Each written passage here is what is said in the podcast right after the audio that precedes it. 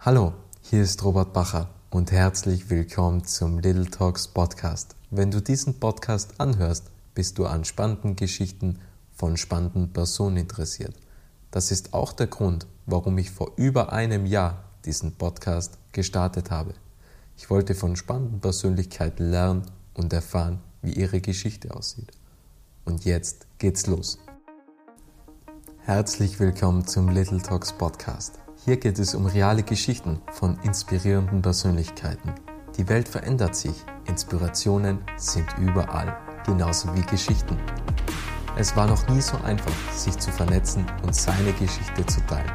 Little Talks vermitteln in 30-minütigen Interviews spannende Impulse, welche bewegen, zum Nachdenken anregen und Identifikationspotenziale schaffen. Das ist Little Talks. Mein Name ist Robert Bacher und mein heutiger Gast ist Dominik Meinosch. Dominik ist der Bürgermeister im, in, bei der Gemeinde Fügen im Zillertal und ist auch Landtagsabgeordneter zum Tiroler Landtag. Der politische Weg von Dominik begann bereits im Jahr 2012. Damals war er Ortsobmann der jungen ÖVP in Fügen. Später wurde er Ortsparteiobmann, Stellvertreter der jungen ÖVP und 2016 folgte schließlich der Weg wirklich in die Politik. Er wurde nämlich Bürgermeister und zu diesem Zeitpunkt war auch der jüngste Bürgermeister Tirols, nämlich mit 25 und 2018 wurde er schließlich zum Tiroler Landtag angelobt und ich freue mich jetzt auf ein spannendes Gespräch mit meinem alten Bekannten Dominik Meinosch. Hallo Dominik. Lieber Robert, hallo, danke für die Einladung. Freut mich sehr. Lieber Dominik, dein erstes Instagram-Posting war am 19.01.2018 und damals stand, unser Land braucht Visionen. Was waren damals die Visionen und was sind heute die Visionen?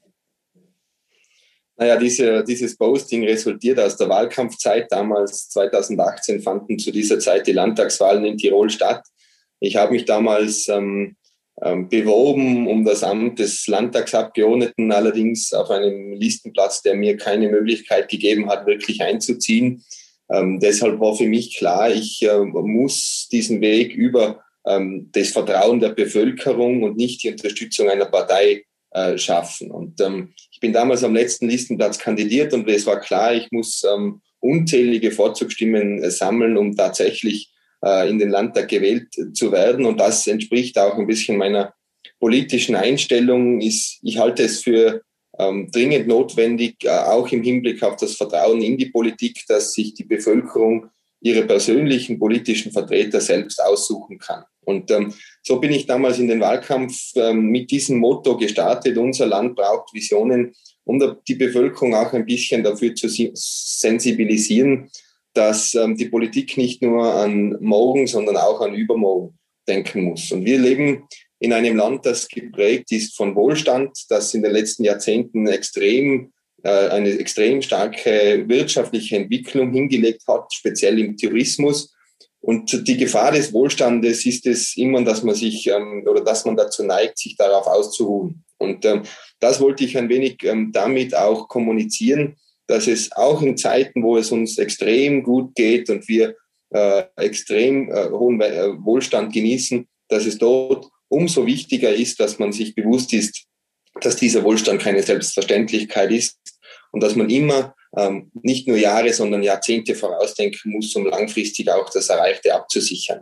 Die Visionen damals ähm, sind die gleichen wie heute. Äh, inhaltlich ähm, steht das Land Tirol vor den gleichen Herausforderungen, wie sie ja, 2018 gestanden hat. Es ist vorwiegend das Thema Wohnen, die Frage, wie sich junge Leute heutzutage noch Eigentum leisten können.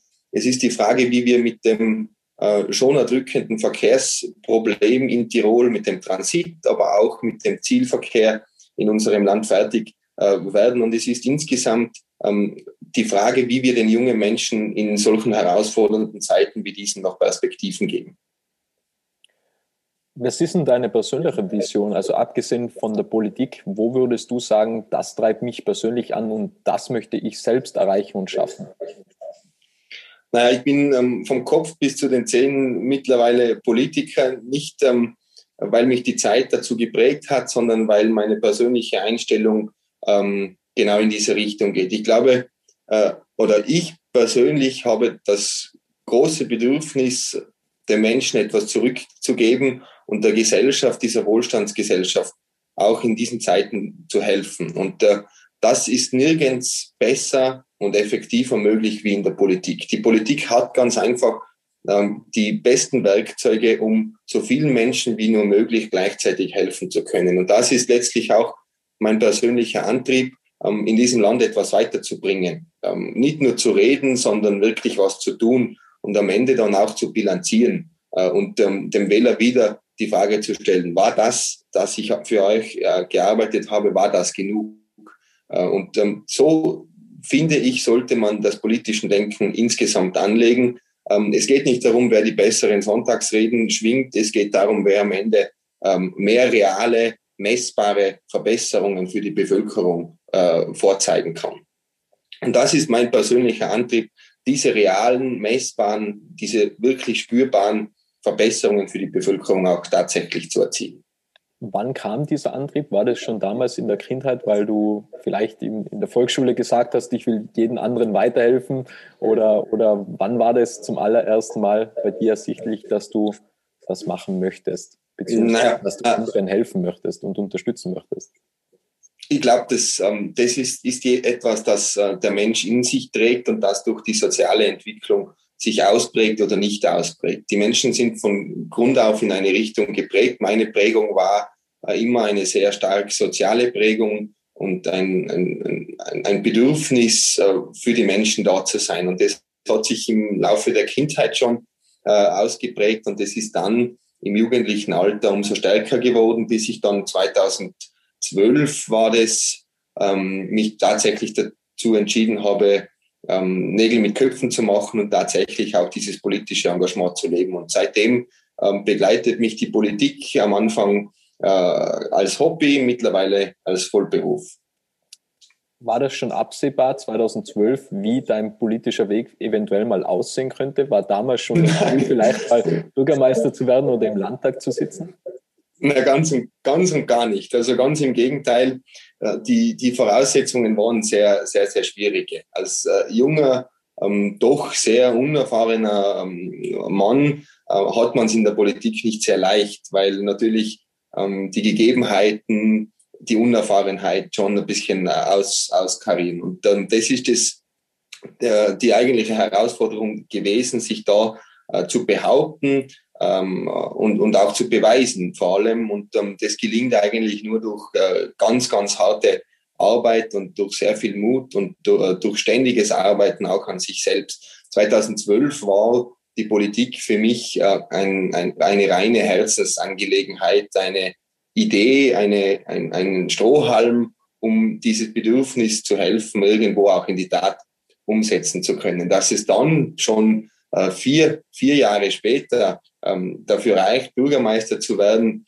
das hängt auch mit den gesamten Umständen zusammen. Wie es in der Politik immer ist, sind Karrieren, politische Karrieren nicht, ähm, äh, nicht ähm, planbar. Das ergibt sich und äh, die Möglichkeit muss man nutzen und das habe ich 2016 zum ersten Mal und 2018 dann zum zweiten Mal gemacht. Und das ausschließlich ähm, deshalb, weil äh, mir die Bevölkerung einen unglaublichen Vertrauensvorschuss gegeben hat. Und äh, das macht mich schon sehr demütig, weil dieses Vertrauen als Bürgermeister und dann auch als Abgeordneter, das natürlich schon auch ein großer Rucksack ist für einen, für einen selbst, wenn man vor allem im Vorfeld, wie schon erwähnt, das Ziel ausgibt, ich will an meinen Daten gemessen werden ähm, und man dann mit diesem Vertrauen natürlich das auch beweisen muss und diese Daten dann liefern muss. Insofern ist es schon eine sehr, sehr fordernde Aufgabe, aber, aber auch eine unheimlich äh, bereichernde und befriedigende, wenn, wenn dann wirklich äh, die Dinge in die Tat umgesetzt werden. Wenn man jetzt zurückblickt, wirkt es ja, als ob das eine äh, einzig wahre Erfolgsgeschichte ist. Gab es auch mal Rückschläge in dem Weg äh, von 2012 bis 2018 bis zum Landtag? Naja, also selbstverständlich. Die Arbeit als Politiker ähm, hat viele Facetten und sie hat auch seine Schattenseiten. Und gerade als, als junger Mensch, der da ja wirklich von 0 auf 100 ohne jegliche Vorprägung in, in der verantwortungsvolle Positionen gehievt wird, hat man natürlich am Anfang auch sehr zu kämpfen. Du musst dir vorstellen, ähm, mit 25 Jahren gerade mal ähm, dann ein, ein, einen Ort, der ja der größte Ort im Zillertal ist, einwohnermäßig zu führen, mit den vielen Herausforderungen, die damit in Verbindung stehen und vor allem auch mit den vielen Akteuren, die im Ort ähm, vorherrschen. Das ist für einen jungen äh, Politiker schon eine Riesenherausforderung, dort auch ernst genommen zu werden. Und ähm, das ist mir Gott sei Dank sehr gut gelungen, weil ich einen oder versucht habe, einen sehr geradlinigen und konsequenten Weg zu gehen. Ich hab, bin damals angetreten, 2016 als Bürgermeister, äh, unter dem Motto Mut zur Veränderung äh, und dem Auftrag, äh, Grabenkämpfe, Freundalwirtschaften äh, im Ort zu beenden und den Blick wieder auf Sachliche zu richten. Und gerade, gerade diese Grabenkämpfe äh, zu unterbinden, das ist eine Riesenherausforderung, weil ja da schon ähm, verzeih mir den Ausdruck, aber einige Kapazunder auch im Ort sind, die schon immer wieder versuchen, auch Einfluss zu nehmen. Und diesem Einfluss äh, dann auch die Stirn zu bieten und konsequent zu sagen, die Politik entscheidet und nicht die Hintermänner, äh, das erfordert ähm, extrem viel Stärke und Durchhaltevermögen.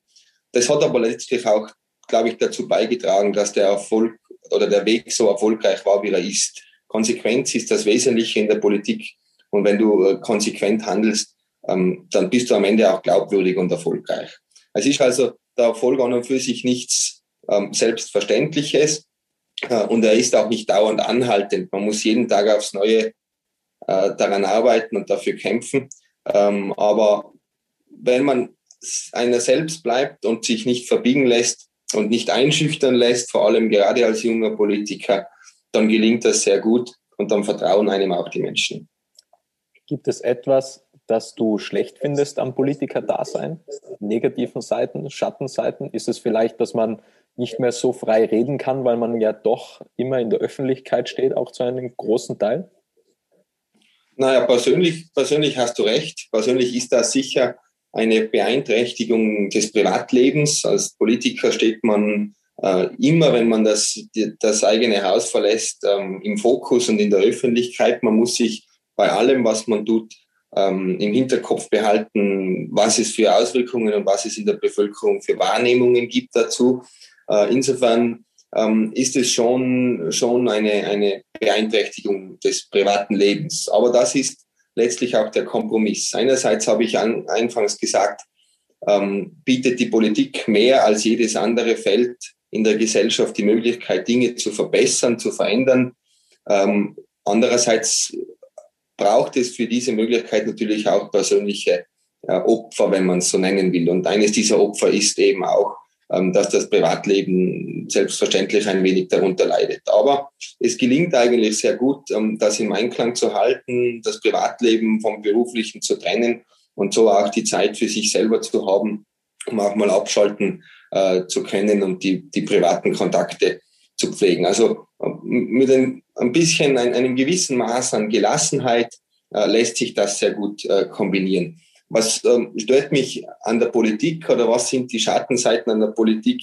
Das ist als, als junger Mensch eigentlich äh, eine, eine naheliegende oder eigentlich eine rhetorische Frage. Für, für einen jungen Menschen ist es oft mühsam äh, zu sehen, wie lange ein Weg von der Idee bis zur Umsetzung dauert. Und äh, da fehlt mir oftmals ehrlich gesagt die Geduld, weil die Räder sich in der Politik einfach ein wenig äh, langsamer drehen, als es beispielsweise in der Wirtschaft ist oder als es sich auch vor allem ein junger Mensch wünscht. Und das ist eigentlich meine größte Kritik an der, an der Politik, dass ähm, zu viel geredet und zu viel gehadert wird äh, und am Ende eigentlich ähm, zu wenig konsequent gehandelt wird. Und das versuche ich mit meinem Arbeiten ein bisschen vorzuleben, dass es auch anders geht äh, und dass die Bevölkerung das auch zu schätzen weiß.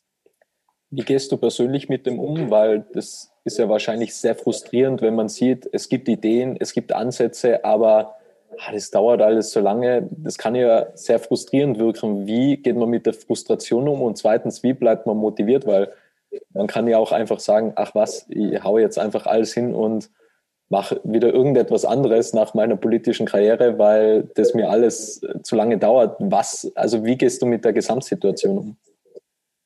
Ja, aufgeben ist generell nicht mein Naturell.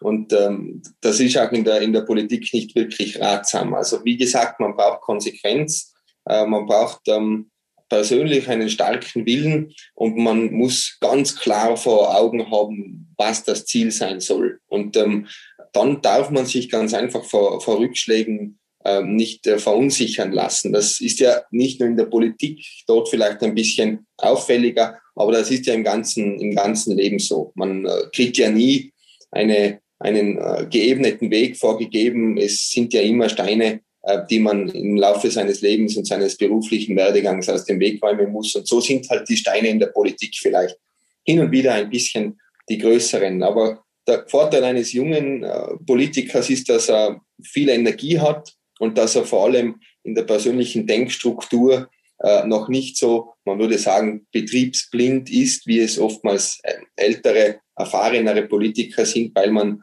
einfach dieses, diese, diese Strukturen, diese politischen über Jahrzehnte, die sich über Jahrzehnte ähm, eingespielt haben, einfach nicht akzeptieren muss als, als junger Mensch. Und mein, eines meiner Mottos ist, ähm, wir werden alles ändern, wenn es dem Menschen hilfreich ist. Und ähm, das ist, glaube ich, der Zugang, den wir brauchen. Wir dürfen keine Denkverbote haben. Wir dürfen niemals argumentieren, das war immer so und das muss immer so sein. Ähm, das ist völlig der falsche Ansatz. Wenn ein Problem erkannt wird, äh, und mag es auch jahrzehntelang so gelaufen sein, wenn es ein Problem geworden ist, dann ist es zu ändern. Und die Grundlage für diese Veränderung ist die Frage, hilft es den Menschen? Und ähm, wenn es den Menschen hilfreich ist, dann ändern wir alles. Das ist mein Zugang. Und mit diesem Zugang motiviert man sich auch immer wieder selbst. Natürlich dauert oftmals der Weg zum, zum Umsetzen sehr, sehr lange. Aber umso wichtiger ist es, dass man auch ähm, den entsprechenden Druck aufbaut äh, und sich nicht unterkriegen lässt.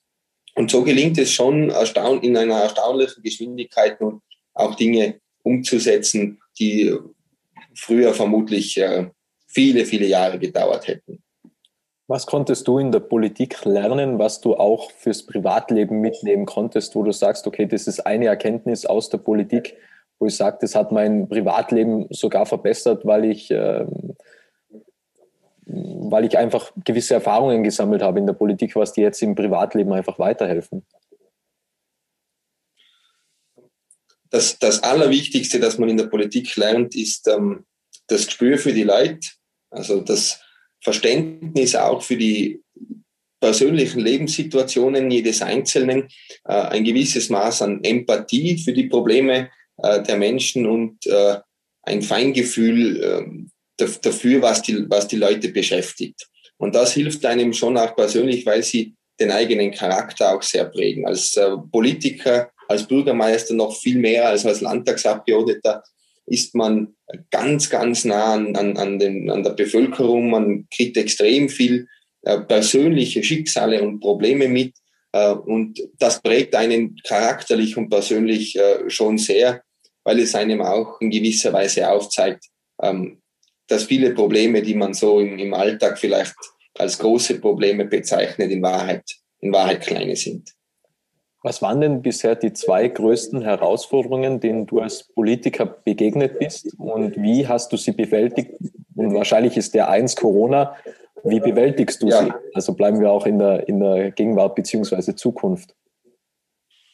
Ja, Corona ist sicher eines der größten Herausforderungen äh, der Gegenwart. Also ähm, seit dem Zweiten Weltkrieg hat es keine solche Ausnahmesituation in Europa und in der ganzen Welt gegeben. Wir stehen vor gewaltigen, schwierigen Herausforderungen, ähm, wirtschaftlich, gesellschaftlich, gesundheitspolitisch. Und ähm, die Corona-Politik ist immer eine Gratwanderung. Eine Gratwanderung einerseits zwischen den Maßnahmen, die notwendig sind, um die Bevölkerung zu schützen und andererseits ähm, das Abwägen davon, sind die Maßnahmen verhältnismäßig. Äh, gerade jetzt spüren wir, äh, nachdem wir mittlerweile ein Jahr in dieser Pandemie gefangen sind, spüren wir, dass die Bevölkerung müde wird, dass ähm, der Menschen die Decke auf den Kopf fällt und dass sie sich nach Lichtblicken und Perspektiv sehnen. Und dieses Momentum dürfen wir nicht aus dem Auge lassen in der jetzigen Corona-politischen Situation. Jede Maßnahme, die wir politisch nun ergreifen, ähm, funktioniert nur, wenn die Bevölkerung sie mitträgt.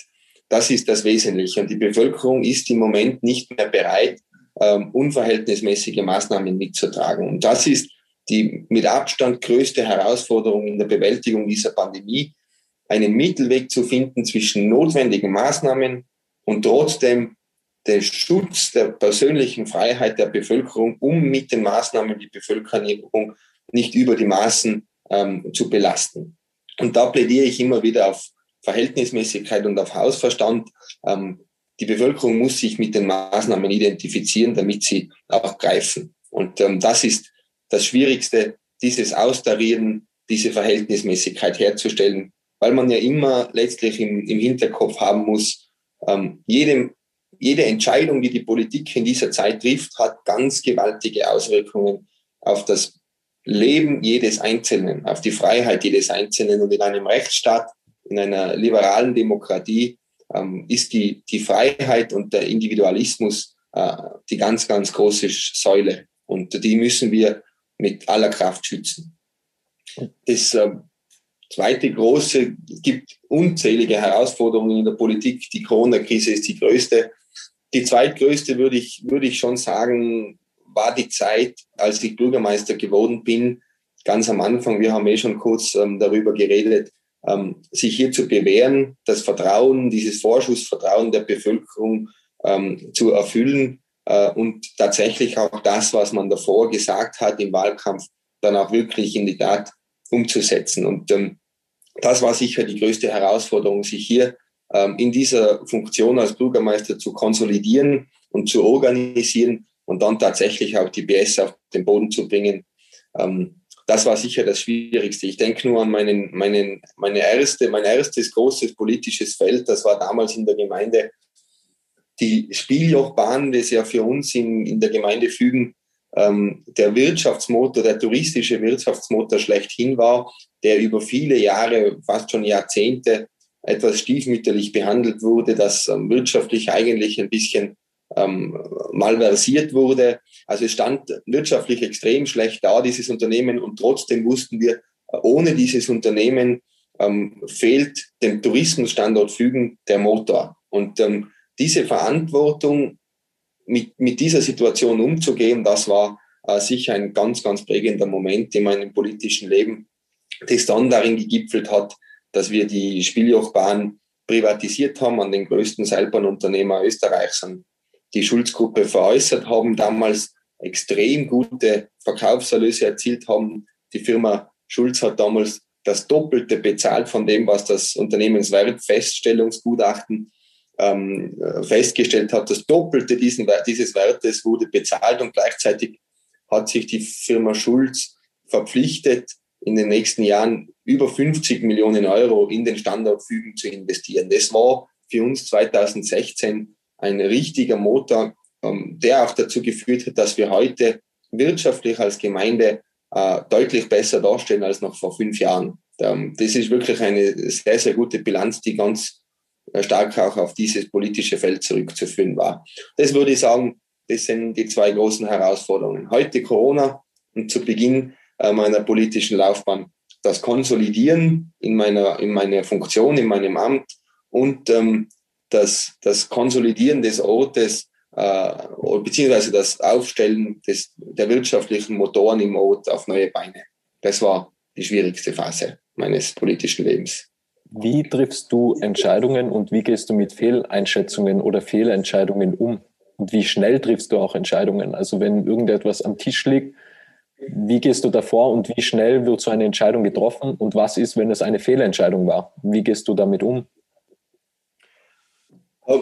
Wie, wie, wie schnell Entscheidungen getroffen werden, hängt davon ab, wie groß die Entscheidungen sind. Je, je mehr Auswirkungen sie auf die Bevölkerung hat, desto ausgiebiger muss man sich mit den Details beschäftigen. Ich bin der Meinung, dass ein Politiker nicht ähm, alles selber immer am besten wissen muss.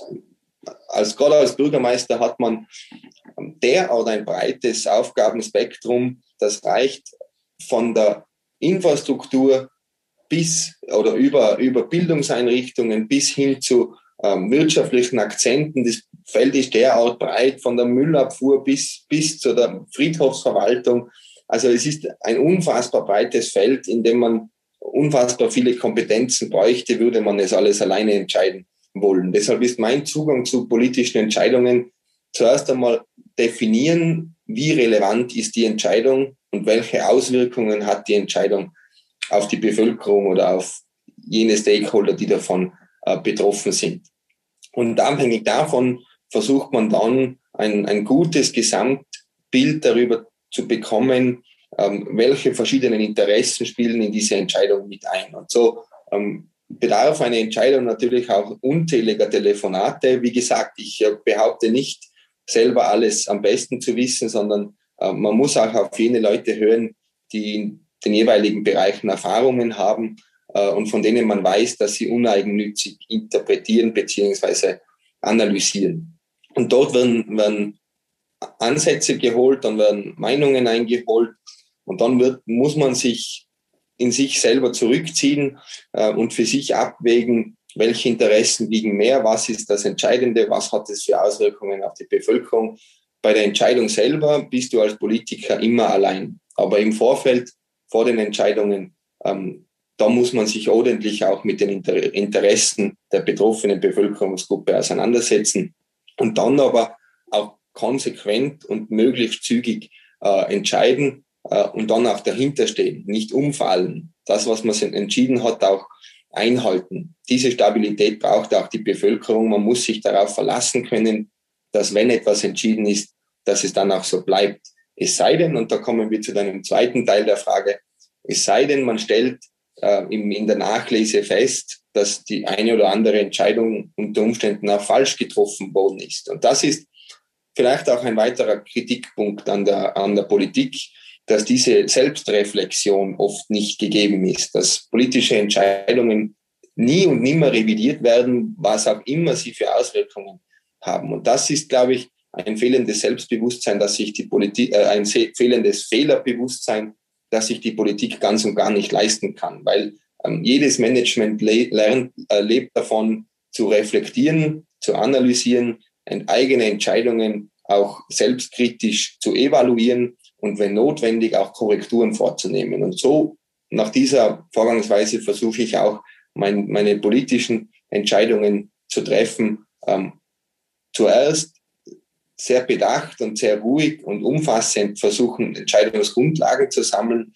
dann eine Entscheidung treffen und dabei bleiben, aber immer wieder auch in der Nachlese selbstkritisch evaluieren und reflektieren und wenn notwendig Entscheidungen auch korrigieren. Das ähm, darf sich jeder leisten. Der Mensch äh, ist nicht äh, unfehlerhaft äh, und ähm, so ist es auch nur menschlich, wenn Fehler passieren. Ähm, unmenschlich wäre, wenn man sie nicht einsehen will. Du hast es vorhin angesprochen, als Bürgermeister hat man ja sehr viel Einblicke in verschiedene Bereiche. Es ist jetzt in dieser Situation so, dass sehr viele Branchen sehr stark von der Pandemie betroffen sind. Welchen Ratschlag würdest du diesen Unternehmen und diesen Betrieben mitgeben? Das ist eine ganz schwierige, schwierige Frage, weil bei vielen, das spürt man schon mittlerweile, die Nerven blank liegen, verständlicherweise.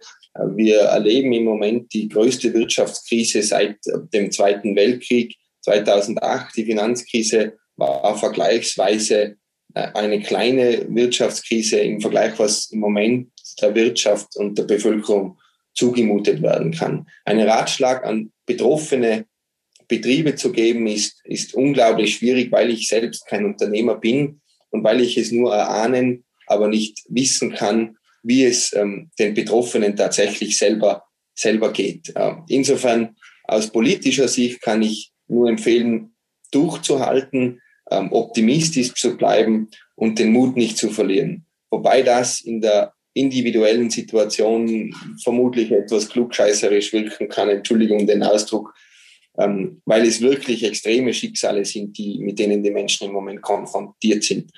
Wie immer, der beste Ratschlag ist, Ruhe zu bewahren, äh, optimistisch zu bleiben und den, den Mut nicht zu verlieren. Die letzte Frage. Was möchtest du noch sagen? Was möchtest du, abgesehen von, von dem letzten Zitat und generell den kompletten Inhalt, was möchtest du noch mitgeben? ja, ich, ich, ich möchte den Menschen mitgeben, dass der Mut am Erfolg hängt. Und äh, jeder, der sich ähm, ein berufliches Ziel gesetzt hat, sei es politisch oder sei es auch in der Privatwirtschaft, dass dieses Ziel nicht aus den Augen verloren werden soll und dass man sich selber bewusst ist, dass am Ende der Erfolg nur am Mut hängt. Die Menschen brauchen dringend ähm, Selbstbewusstsein und ähm, sie müssen an ihre eigenen Fähigkeiten und Kräfte glauben und äh, sie müssen anpacken und äh, äh, mutig sein. Und äh, das wünsche ich jedem, ähm, der hier in deinem Podcast zuhört, dass er, dass er diesen Mut hat, an sich selber zu glauben und seine Ziele konsequent zu verfolgen. Da stelle ich mir noch eine Frage, woher kommt dein Mut? Ah, das ist eine gute Frage. Vermutlich an meinem, aus meinem Naturell. Ich bin grundsätzlich kein Mensch, der äh, vor Herausforderungen zurückschreckt oder der sich leicht einschüchtern lässt. In der Politik braucht man ein sehr, sehr dickes Fell und auch ein, ein, ein Bewusstsein dafür, was man selber kann. Und ähm, ähm, ich versuche an mich selber zu glauben und mich nicht zu irritieren lassen, wenn ähm, jemand versucht, einem Steine in den Weg zu werfen. Am Ende zählt es, wie mutig das man ist und ähm, diesen Mut lasse ich mir nicht nehmen. Jetzt hast du noch angesprochen, dickes Fell. Äh, der Mario Gerber, auch im Landtag, den du ja wahrscheinlich sehr, sehr gut kennst, der hat ja. auch gesagt, dass ein Vorbild von ihm, Sebastian Krutz, ist aufgrund des dicken Felles, was er hat, da prallt mehr oder weniger alles ab. Und ein zweites Vorbild ist seine Frau. Die letzte ja. Frage, was sind denn deine Vorbilder? Naja, Sebastian Krutz ist sicher, sicher ein Vorbild, auch wenn er, wenn er sehr, sehr jung ist. Aber das ähm, Beeindruckende an Sebastian Kurz ist genau das, was wir jetzt eigentlich auch die letzte halbe Stunde besprochen haben. Ähm, dieser Mann hat einen ganz, ganz klaren Blick auf, auf das, was er, was er umsetzen will. Ähm, der weiß ganz genau, wie der Weg dorthin funktionieren muss und der lässt sich nicht abbringen davon. Und äh, in einer Republik als Bundeskanzler, da kannst du dir vorstellen, da ist der Gegenwind unglaublich, unglaublich massiv. Und diesem Gegenwind standzuhalten, das, ähm, das erfordert äh, ein extrem starkes Rückgrat und extreme Selbstdisziplin. Und von dem her kann man davon ähm, oder dem schon, schon sehr, sehr viel äh, abgewinnen. Ähm, die, meine Frau, mittlerweile bin ich ja sehr, sehr frisch auch verheiratet, seit, seit letzten Samstag habe ich meine Lisa geheiratet. Und ich komme mit Mario Gerber, das zeigt auch, dass wir, nachdem wir ja auch persönlich sehr gute Freunde sind, dass wir ähnlich gestrickt sind, wenn er, wenn er solche, äh, solche Namen als Vorbilder nennt. Meine Frau würde ich auch als, als Vorbild sehen, weil sie ein, ein sehr, eine sehr starke Persönlichkeit ist, ähm, die mir extrem viel Rückhalt gibt, wenn die Zeiten mal schwerer sind äh, und ein wirklicher Fels äh, in der Brandung für mich. Und ähm, von dem her kann ich mich ähm, diesen Aussagen von Mario Gerber sehr, sehr gut anschließen. Sehr schön. Es war ein sehr, sehr spannendes Interview mit dir, Dominik. Vielen Dank für deine wertvolle Zeit und den wertvollen Inhalt. Und danke an alle, die da draußen zugehört haben. Danke, lieber Robert. Es war mir eine Freude. Alles Gute.